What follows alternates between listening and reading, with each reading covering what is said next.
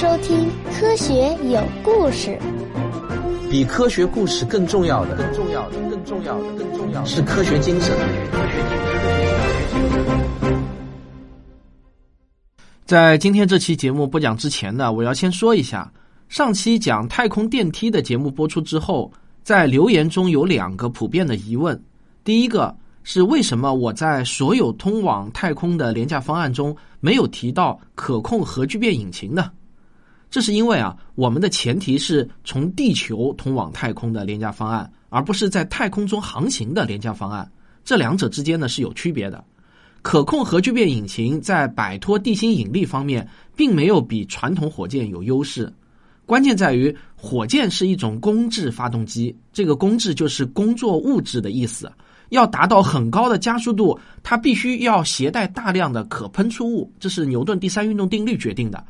目前呢，我还没有看到有哪种可控核聚变引擎的设计方案是能达到很大的加速度的。最常见的一种设计方案呢是离子发动机，就是通过核聚变产生的高温将物质变成离子状态喷出。但是这种方案只能产生持续的微小的加速度，在太空中做远距离航行是有优势的，但是对于摆脱地心引力来说呢就不起作用了。好，这个第二个问题是关于上帝之杖的。上期节目我谈到上帝之杖的威力的时候，用了核弹来做比喻。这个呢是作者写在原书上的，我没有做很详细的核实，然后呢我就直接用了这个比喻。那在一些听众提出疑问后呢，我又去查了一下资料。呃，结果是这样的：理论上啊，如果从一千公里的上空扔出密度很大的金属物体，注意前提是密度很大。那么产生的能量大约是每吨抛出物可以产生相当于两吨 TNT 爆炸当量的能量。那有些人计算数值比这个小，是因为他们忘记考虑这个物体的初速度了。它在一千公里的天上可不是静止的掉下来啊，它是有初速度的。我又查了一下，军事上呢，一般把小于一千吨 TNT 爆炸当量的核弹叫做微型核弹。美国人上世纪五十年代制造的 M 三八八核炮弹，据说呢是世界上最小的核弹，它的爆炸当量最小呢是十吨 TNT，这个爆炸威力也是相当惊人的，在一次实验中可以摧毁六百米半径内的建筑物和五公里半径内的所有生命。呃，这样看下来呢，我觉得上帝之杖的比喻虽然是有一点夸大其词了，但也不能说是胡说八道。好，这就是上期节目的两个问题。我们今天呢来谈开采小行星的话题。我请你先想一个问题：为什么地球上的那些贵金属矿物大都是埋在深深的地下的？而且越是重的金属，往往也就埋得越深。其实呢，这是必然的。首先，你要知道，地球上的所有金属元素，甚至所有比氦元素更重的元素，都是来自于太阳系形成前的一团宇宙尘埃。而这团宇宙尘埃又是一颗超新星爆炸后的残骸。那至于为什么会这样，你可以去听我的《宇宙自然生命简史》那个系列节目的第五集《超新星与生命》。我们的地球在形成的初期是一个炽热的岩浆球，于是呢，就好像在水中重的东西会下沉一样，重力会将较重的元素移动到地心，较轻的元素呢就留在地表。那为什么我们还能在地壳中，甚至在地表中就找到金属呢？一是因为刚才我说的那个过程并不是完美的，总有各种各样的原因导致轻重元素在实现完美的分层前，地球就已经冷却了、变硬了。另一个原因呢，是地球上的火山会把地底深处的物质带到地表。但总体来说，要找重金属矿物都需要掘地三尺。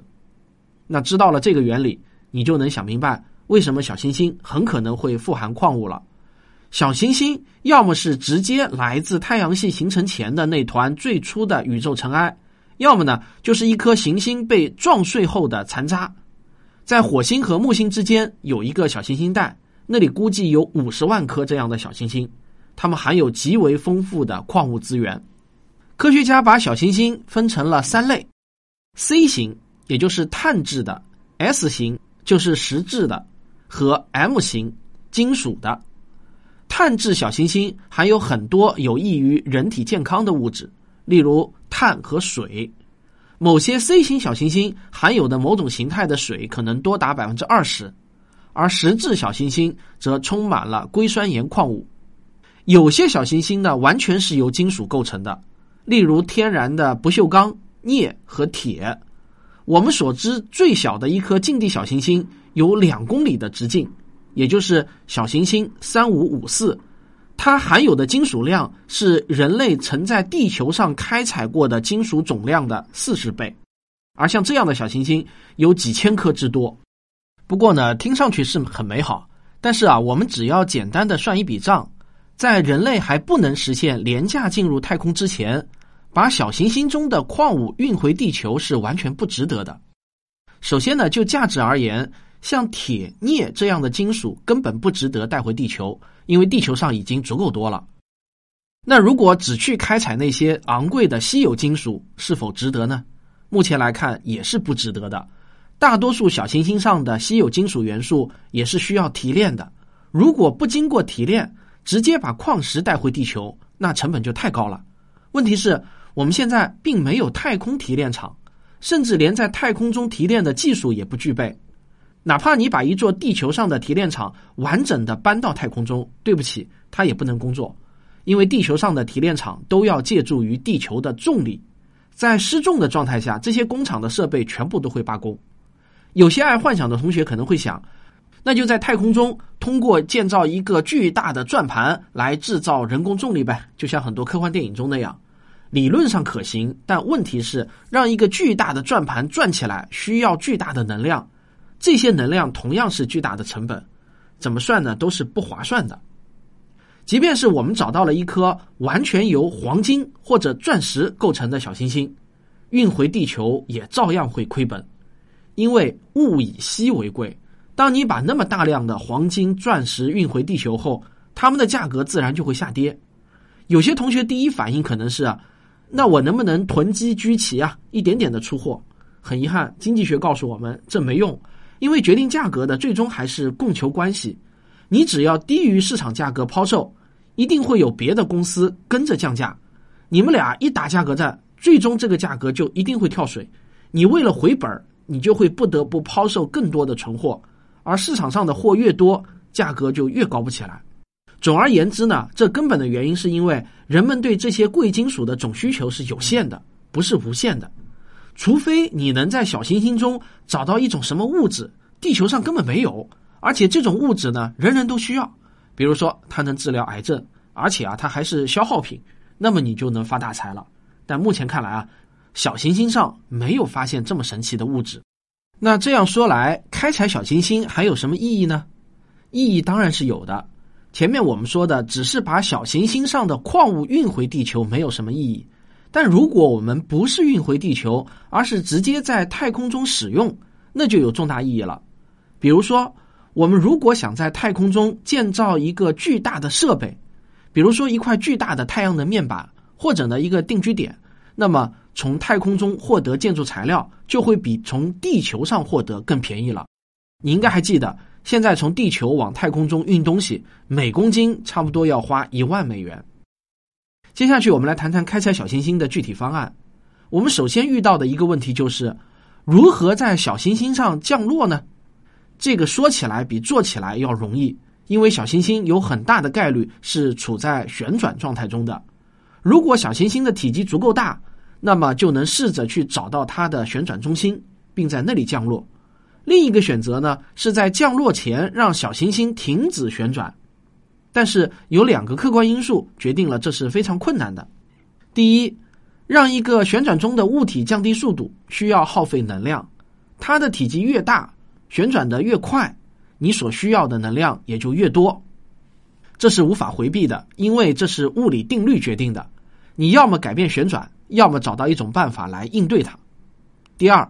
很多小行星都是碎石堆，这意味着它们本质上是一大堆由微小的重力和分子间的作用力所汇聚起来的岩石和尘土，这令它们难以停止旋转。如果要试着停止这种旋转的话，充其量只会从小行星上炸裂掉一大块下来，这可能会对宇航员产生致命的危险。那接下去的一个问题是，如何在小行星上安全的降落呢？要知道，小行星上几乎没有重力，所以啊，准确的说，在小行星上不存在降落的概念。我们要做的其实是设法贴住并和小行星保持相对静止。好，我们先上个小广告，回来再说。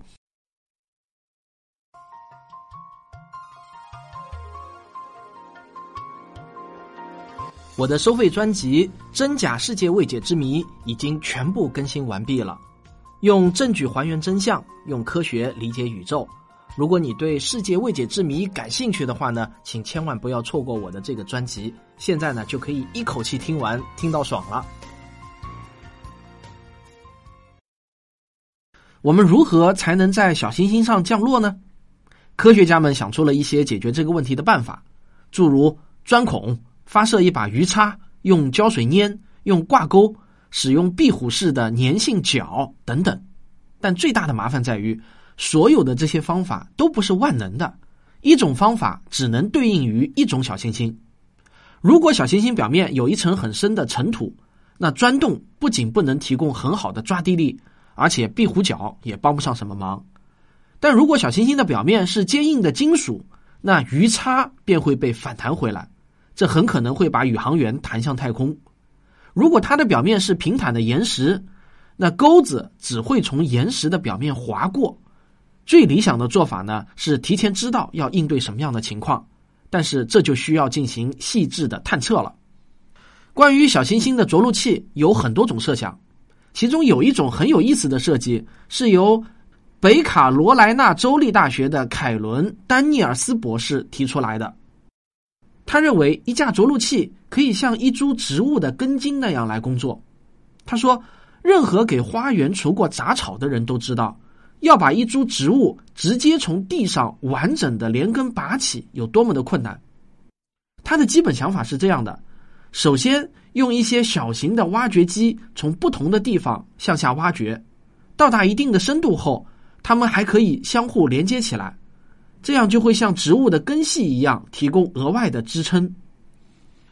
另外一个更加大胆的设计是用一张超级巨大的太空网将整个小行星网住。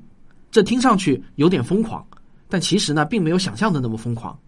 在太空中没有重力，也没有风，所以要把一张折叠起来的网张开是很容易的。我们完全可以用一种超强的材料做一张很大很大的网。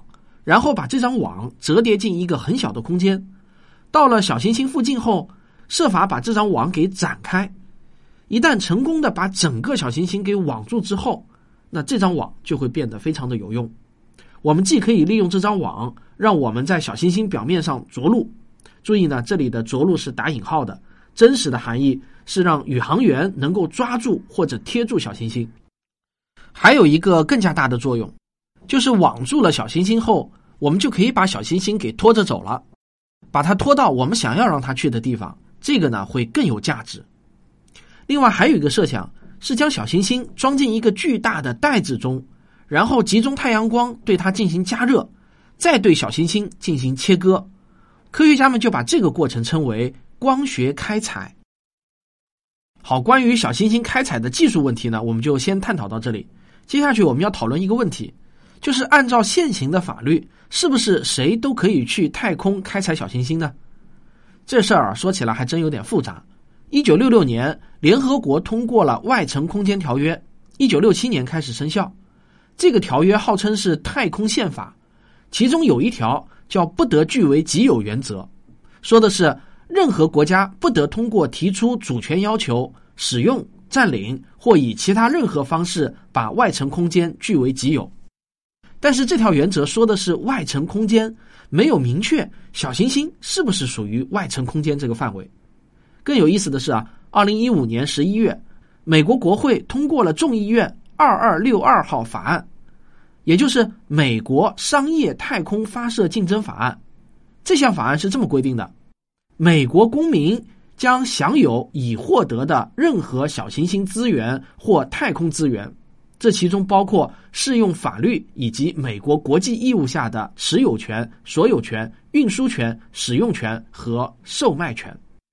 我们如果把美国签署的这个外层空间条约和他自己颁布的二二六二号法案结合起来看的话，用一句话来概括呢，就是美国不能对外太空宣示主权，但是美国人能。可能你会觉得啊，研究这种法律问题是不是有点无聊？就好像现在研究人工智能有没有婚姻权一样。其实，在我看来呢，这真的不无聊，这个已经是迫在眉睫的事情了。美国国家航空航天局、欧洲空间局、中国国家航空航天局和日本宇宙航空研究开发机构都已经开展了探访小行星的无人任务。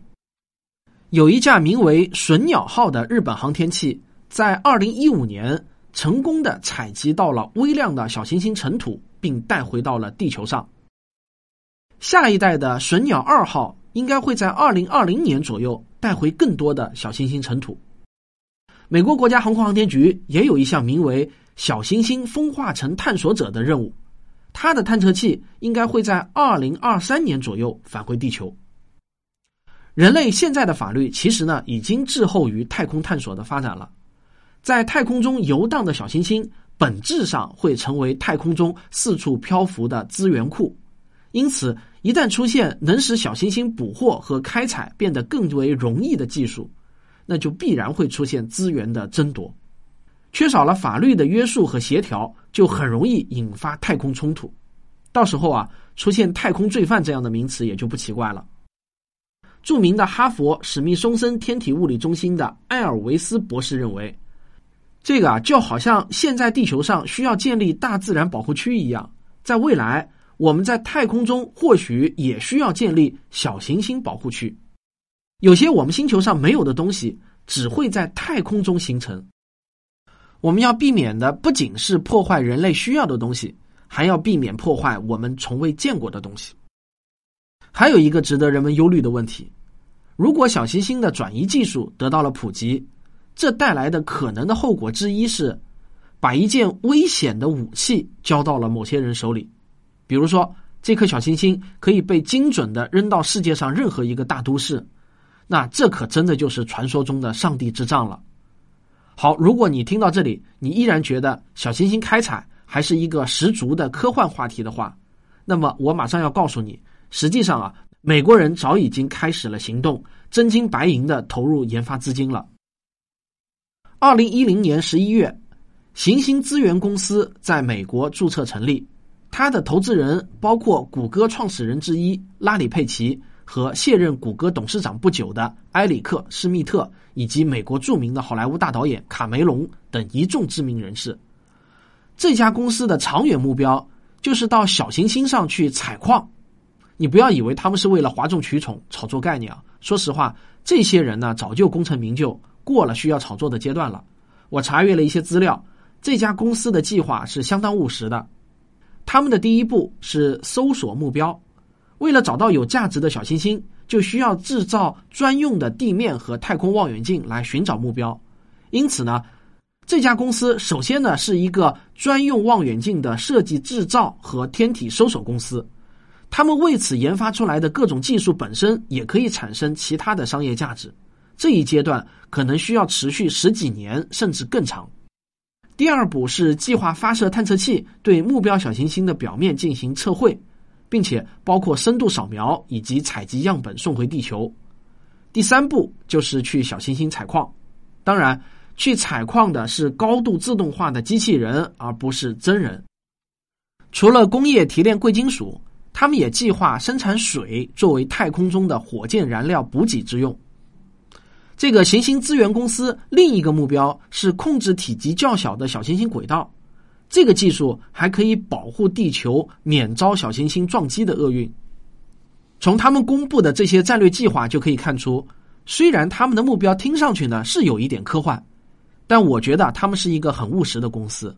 在查阅这些资料的过程中，我就心生感慨：为啥像这样的公司、这样的投资人总是出现在美国或者日本？比如说，美国的太空探索公司的火星殖民计划。和上期我们说到的那个宣布要建造太空电梯的日本公司，我印象中啊，我就没有听说过哪个中国公司提出了一个很科幻的目标。尽管我们也有像贾跃亭先生这样为梦想窒息的企业家，但是呢，他提出的目标其实呢，在我看来也都还是蛮普通的。当然啊，你可以解读为咱们中国人务实不务虚，但也可以解读为中国人的有钱人中科幻迷实在是太少了。毕竟，任何听上去很科幻的目标都是很花钱的目标，不是富人那想都不要去想，我们普通人想了也是白想，对吧？不过，在我国的改革开放的历史上，倒是出现过不少科技骗局。比如说，二十多年前有一个叫沈太福的，号称发明了一种很神奇的调速电机，可以节电百分之七十，远超当时的世界水平。沈太福和他的长城公司集资了十多亿人民币，无数人信以为真。最终呢，沈太福被判了死刑。在我的印象中呢，这几十年来，各种水变油、永动机等等违反基本物理定律的发明也是屡见不鲜的，而且还信者众多啊。崔教授的科学顾问陈一文先生就是以坚信水变油技术出名的。他现在呢，自称是义务扶持中国被压制的科学新技术发明者的社会活动家和科技先锋思想探索家。这个我不得不说，科幻向前一步，那就是科妄，妄想的妄。这个话题呢，就讲到这里。下期节目啊，我就要来跟大家聊一聊可控核聚变技术。好，科学有故事，咱们下期接着聊。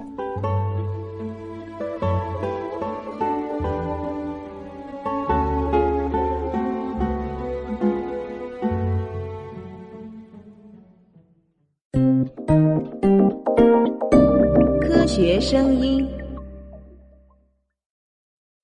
最近啊，我发现有一个叫“正眼瞧中医”的节目，挺值得一听的。正确的正，眼睛的眼，正眼瞧中医五个字啊。我就奇怪，按理说呢，这个节目下面的留言区应该是很热闹的，吵成一片。但是呢，目前看来呢，还比较安静。我建议呢，不管是支持还是反对中医的听众，可以去那里讨论讨论。我个人对中医的态度是废医验药。就是主张废除中医中那些玄学的理论部分，用现代医学的方法重新研究中药以及其他一些特有的物理治疗手段。今天是二零一九年的第一期节目，有很多人来问啊，你怎么不做一期人人都做的盘点二零一八、展望二零一九类的节目呢？这个说实话啊，不是不想做，而是等我把所有紧急的事情处理完，就已经有点晚了。算了吧，今年我就不做了。说实话呢。我这日子过得早就没有什么节假日或者跨年的概念了，每天呢基本上都是一样的过。总之，今年的计划呢是有很多排的很满，肯定呢会有一些计划泡汤的，我还是不说了，免得呢到时候又被人嘲笑。反正啊，我今年在视频类节目上花的精力肯定会是最多的，希望大家能够去订阅我在今日头条、B 站和油管上的节目。今日头条的号呢是科学有故事汪杰。B 站和油管都是叫科学声音，好，欢迎大家去捧个场啊！这个啊，说到这里啊，我突然想到一个事情，倒是今天可以在这里提前做个调研，好让我心里呢也有一个底。我今年想开一个新媒体科普创作研讨班啊，这个名字起的有点高大上。这个我计划招收二十名学员，我和科学史评话的吴金平老师，以及呢，我会再邀请像旭东这样的同行。把我们这些年来内容写作、音频制作、视频拍摄剪辑，还有新媒体运营方面的经验技巧和知识，全部都倾囊相授，毫无保留的倾囊相授。这个授课方式呢，我想呢大概是线上为主，但也有线下课，大约呢为期半年，呃每周一期这样子的一个频率吧，并且我们还承诺，对于我们认可的学员啊，他如果今后创办自媒体。我们都会给予强力的推荐，让他不用为第一波种子用户犯愁。现在这年头呢，酒香也怕巷子深，对吧？不过以上啊是我的一些初步的想法，还没有想得很成熟，我还在思考中。那为什么要这么做呢？不管说出来你信还是不信啊，我就是希望能有更多的人能够投身到科普事业中。现在做科普的人实在是太少了，你看各大音频平台这两年冒出来的有点人气的科普主播，真的是一只手就数得过来。有些人可能会想，难道你就不怕自己被淘汰吗？我不但不怕，还很高兴，说明呢有比我水平更高的人愿意投身科普事业了，这多好的事情啊！我以后可以跟在他的后面协助他。那今天我跟大家说这个想法，其实呢我是想事先了解一下，有没有人对我这个研讨班感兴趣的？还有啊，你们觉得学费定在什么价位比较合适？这可一说学费呢，我就知道肯定会有人要来酸不拉几的冷嘲热讽了。呵呵，这个呢，说实话，我还真没想出来能比收费更好的办法来筛选出真正想要学的人。假如我这个班是一个免费的，而且我确实做到了倾囊相授的话，我估计呢，报名的人会超过一千个。但这一千个人中，我估计呢，大多数还是来打酱油的，或者呢，抱着可有可无、好奇一把的这种心态来的。这个学习效果肯定是很差的，因为我们每个人都自学过，都知道有没有目标、下多大的决心，对学习效果的影响是直接的。而且呢，最重要的是呢，我是计划要给每个人一对一的批改作业、做个性化辅导的，所以呢，我只打算招二十个人。还有呢，我觉得只有收了费，而且还不能低，才能让人发愤图强，把学费当做是投资，努力追求回报。那么你们觉得啊，像这样的一个班，收多少费才能起到这两个目的呢？我想请你不妨留言说说你的想法。好了，不好意思，今天的结尾废话说的有点多。那么如果你喜欢我的节目，请别忘了点一下订阅，当然也欢迎您点赞、分享和留言。咱们下期再见。